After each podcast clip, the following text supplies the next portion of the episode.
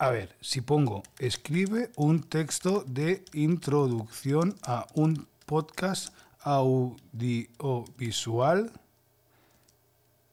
No, a un podcast sobre el mundo audiovisual en 60 palabras. ¿Vale? Pues vamos a por ello. Bienvenidos a nuestro podcast sobre el mundo audiovisual. En cada episodio exploraremos las últimas tendencias y tecnologías en el campo de la producción de audio y vídeo. Descubriremos cómo se crean y se producen películas, programas de televisión y contenido en línea. Y hablaremos con expertos en la industria sobre sus trabajos y desafíos. No te pierdas nuestros interesantes y entretenidos episodios. Madre mía, la inteligencia artificial, por favor, bienvenidos a versión definitiva. Ok. Oh. Amigos y, amigas, amigos y amigas, esto que he leído de introducción eh, no lo he escrito yo, lo ha escrito la IA, la, eh, la, inteligencia artificial. Eh, o sea, qué puta locura. Es, este, estoy flipando. Llevo ya unos días jugando con ChatGPT, que las redes están ardiendo, ardiendo con, todo esto, y hoy vamos a hablar de la inteligencia artificial. Eh, sí, sí, lo que he leído, aparte es que dice que vamos a hablar con gente, o sea, pero ¿cómo coño lo hacen? ¿Cómo coño lo hacen? Eh, estoy, estoy flipando. Eh, da un poco de miedo algunas cositas y hoy vamos a bueno, debatir no, porque estoy yo solo, sino voy a reflexionar un poquito sobre las, qué, es esto, cómo funciona, qué programas hay y consecuencias. Pero antes de esto, amigos y amigas, vamos a intentar, eh, como os prometí hace eh, en el último podcast, que por cierto, ayer no hubo podcast porque era fiesta y qué coño, me, lo tomé, me lo tomé, desconecté absolutamente, no voy a negaros que no tuve un buen día y dije yo, bueno, voy a, voy a desconectar totalmente. Así que lo que vamos a hacer ahora es, vamos a volver a intentar a llamar a Marc Cuyot. Eh, eh, para que nos responda la pregunta que tenía José de Monos del Espacio. Así que ahí voy, llamando. Ahí está. Primera llamada. Me siento como Rafael Acarra. Primera llamada. Segunda llamada. Segundo tono. Hola. ¿Qué pasa, Marcuyot? ¿Cómo estás? Estás en el, en el podcast. Estoy en directo, maldita sea. No, en directo no, porque está grabado, pero... Bueno, pero saldrá en directo. Oye, oye bueno, no, eh, bueno, como es así todas esas cosas, sé que estás estupendo. Te llamo porque José de Monos del Espacio nos hizo un comentario sobre tu podcast, que por cierto ha tenido bastante, bastante éxito, lo cual me jode bastante porque has tenido más éxito que los míos cuando estoy en solitario, ¿sabes? Pero es lo que tiene, es, es lo que tiene tener a Marcuyot. El comentario, el comentario dice, Aupa Leji, con tu permiso tengo una pregunta sobre el doblaje para Marc Cuyot. ¿No cree que los profesionales de doblaje son los grandes olvidados del sector de cine, del, cine? Lo digo porque veo premios para todo tipo de especialistas, pero no para quien dobla de manera sublime una película. Y quien ha visto dibujos con voces de famosos aprecia el trabajo de los especialistas porque palidece su interpretación, en mi opinión. Después dice, posdata, Leji, yo a Morgan Freeman, Al Pacino y Robert De Niro, por poner un ejemplo, no les puedo ver con otra voz. Y después dice que prefiere las voces dobladas a las originales. Todo tuyo, Marky. Muy bien. Bueno, pues sí, desde el sector se reclama que se nos haga más caso, se piden unos eh, que se premien en los Goya. Eh, bueno, hay unos premios en Asturias que se en Oviedo que se hacen a los mejores doblajes. Sí, hay una cierta escena, pero bueno, sí, realmente el doblaje es un trabajo anónimo. Entonces, eh, quizá de ahí viene eh, pues está, mm, bueno, como que no se habla tanto del doblaje, también tiene detractores, admiradores, pero sí que yo siempre he escuchado decir que el doblaje es un trabajo anónimo. Entonces, bueno, tal como está, no me parece mal. Siempre hace ilusión que te premien y que comenten, pero bueno, ya hoy en día es bastante fácil eh, darte un baño de, de masas, de alguna manera. Oye, pues eh, muchas gracias por tu respuesta. José, ahí tienes tu respuesta. Eh, Marqui, muchísimas gracias. Te dejo con lo que sigues haciendo. Un besito. Un Adiós. Adiós. Pues eso era la respuesta de Marcuyot. Eh, gracias, José, por la pregunta y espero que te haya respondido. Volvemos al tema de hoy. Inteligencia, inteligencia artificial. A ver, esto, esto es muy complejo y yo no soy un experto. De hecho, quiero hacer un podcast con eh, mi amigo Fernando Marcilla, que ya se ha hablado alguna vez de él, pero se, hace el esquivo, no quiere, no quiere, no quiere grabar, siempre tiene cosas mejores que hacer que grabar conmigo. Esta puya va para ti, Fer. Eh, y sé que utiliza la, IA para hacer concepts. Eh, y eso es súper interesante. Entonces, os voy a hablar del programa este de, de ChatGPT, que, que ha sido, está siendo una revolución en las redes.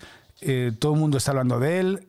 básicamente es una IA donde tú eh, le preguntas cualquier cosa, pero ya, ya no es que le preguntes, sino que tú le dices lo que he puesto yo, escríbeme un texto de introducción para un podcast audiovisual de 60 palabras. Y ha escrito lo que he leído y lo he hecho en directo. No lo he preparado antes, no, no, no, lo he hecho en directo. Os aconsejo que entréis en chat.openai.com y juguéis un poquito y veréis las posibilidades que tiene. Claro, ¿qué pasa? que eso a nivel, eh, lo estaba hablando con mi hermano, por ejemplo, que es profesor, y, o con mi chica, y con, con unos amigos, y claro, te puede escribir perfectamente un trabajo sobre la guerra civil, de las, del texto, de las páginas que tú quieras, o te puede escribir una carta de recomendación, una carta de disculpas, eh, un poema. Yo lo he probado con eh, canciones de amor, canciones de desamor, un poema, eh, mil historias. Cuanta más información le metas, al final la IA aprende más y lo hace mejor, ¿no? Y aparte es una cosa que va constantemente aprendiendo, aprende de todo. De hecho, llevamos muchísimos años alimentando la IA. Cada vez que alguien, que nosotros entramos en un navegador y nos dice, dinos de aquí quiénes son eh, los pingüinos, nosotros decimos, pero ¿por qué pingüinos? Bueno, pues esto, esto, eso es pingüino. De estas fotos, ¿qué es, ¿cuáles son los pasos de cebra? De estas fotos, ¿cuáles son los coches? Pues todo eso, lo que estábamos haciendo de forma inconsciente, era alimentar la IA, enseñando a la IA para que aprendiera a distinguir, para que pudiera distinguir qué es para el ser humano un pingüino, un paso de cebra o, o unos coches o un árbol o lo que sea. A ver, que a mí no me importa en absoluto, sino todo lo contrario. Pero claro, sale, el, sale la reflexión de decir, vale, pero todo eso, claro, va a hacer que el, que el ser humano o que, algunas, eh, o que mucha gente se amodorre, ¿no? Diga, hostia, pues yo para qué voy a escribir esto, para qué voy a hacer lo otro, si lo puede hacer la IA, ¿no? Bueno, ese peligro está, ¿vale? Ese peligro está. Lo que pasa es que yo, no sé, lo miro de otra forma y soy como mucho más optimista, ¿no? Eh, es, mi, mi reflexión es, vale, es, por ejemplo, yo creo que en la educación no es necesario aprenderte de memoria los ríos y afluentes de España, pero sí que tienes que aprender cómo buscarlos y ubicarlos y cómo ubicarlos. O sea, yo creo que todo tiene que evolucionar un poquito, tiene que evolucionar bastante. Esto es una reflexión muy, muy fuerte que me gustaría, quiero buscar algún amigo, amigo filósofo que la verdad es que no tengo, no tengo mucho, no caigo, no caigo mucho ahora, pero sé que tiene que haber, tengo que tener algún amigo filósofo, porque tengo amigos de todo tipo, para hacer una, reflexión sobre esto, ¿no? ¿Qué opina, qué opina esa persona?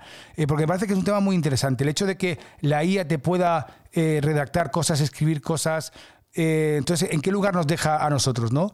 ¿En qué lugar deja a un periódico? ¿En qué lugar? Porque de verdad es que lo escribe de, de, lujo. Por ejemplo, voy a hacer un, por ejemplo, voy a decir, escribe un artículo de 40 eh, palabras sobre el calentamiento global, ¿vale?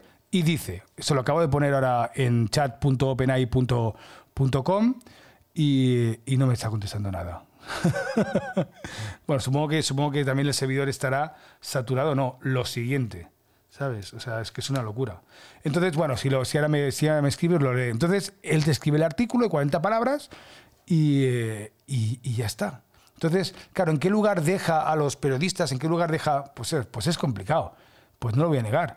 Eh, habrá que reinventarse. Mira, por ejemplo, me, está escribiendo ahora el artículo y dice, esto lo está haciendo la IA y no lo está cogiendo de Wikipedia. O sea, no, no está cogiendo eh, un artículo de Wikipedia o un artículo, no, no lo está creando, es inteligencia artificial. Dice, el calentamiento global es un fenómeno que se produce cuando la cantidad de gases de efecto invernadero en la atmósfera aumenta, lo que provoca que la temperatura de la Tierra aumente. Esto es causado principalmente por la quema de combustibles fósiles en un excesivo de energía y deforestación. Madre mía. El calentamiento global tiene graves consecuencias, como el aumento del nivel del mar, el cambio de los patrones climáticos y la extinción de muchas especies. Es que está bien escrito. Es importante tomar medidas para reducir nuestro impacto en el medio ambiente y combatir el cambio global. Está bien escrito, está bien redactado, está bien planteado, un planteamiento, un nudo, un desenlace, un desarrollo. Está de la hostia. Lo hace muy bien. O sea, ¿qué diferencia hay entre eso y un ser humano? Ninguna. Ninguna, de ninguna.